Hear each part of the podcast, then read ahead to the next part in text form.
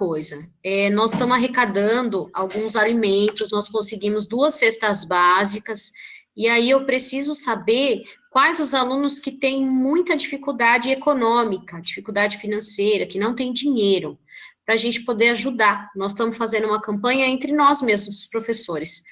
E aí, eu vou dar o crédito para o Grêmio.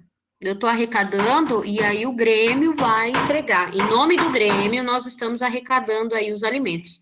Se vocês conseguirem para mim, as pessoas, os alunos da escola que têm necessidade, eu vou agradecer.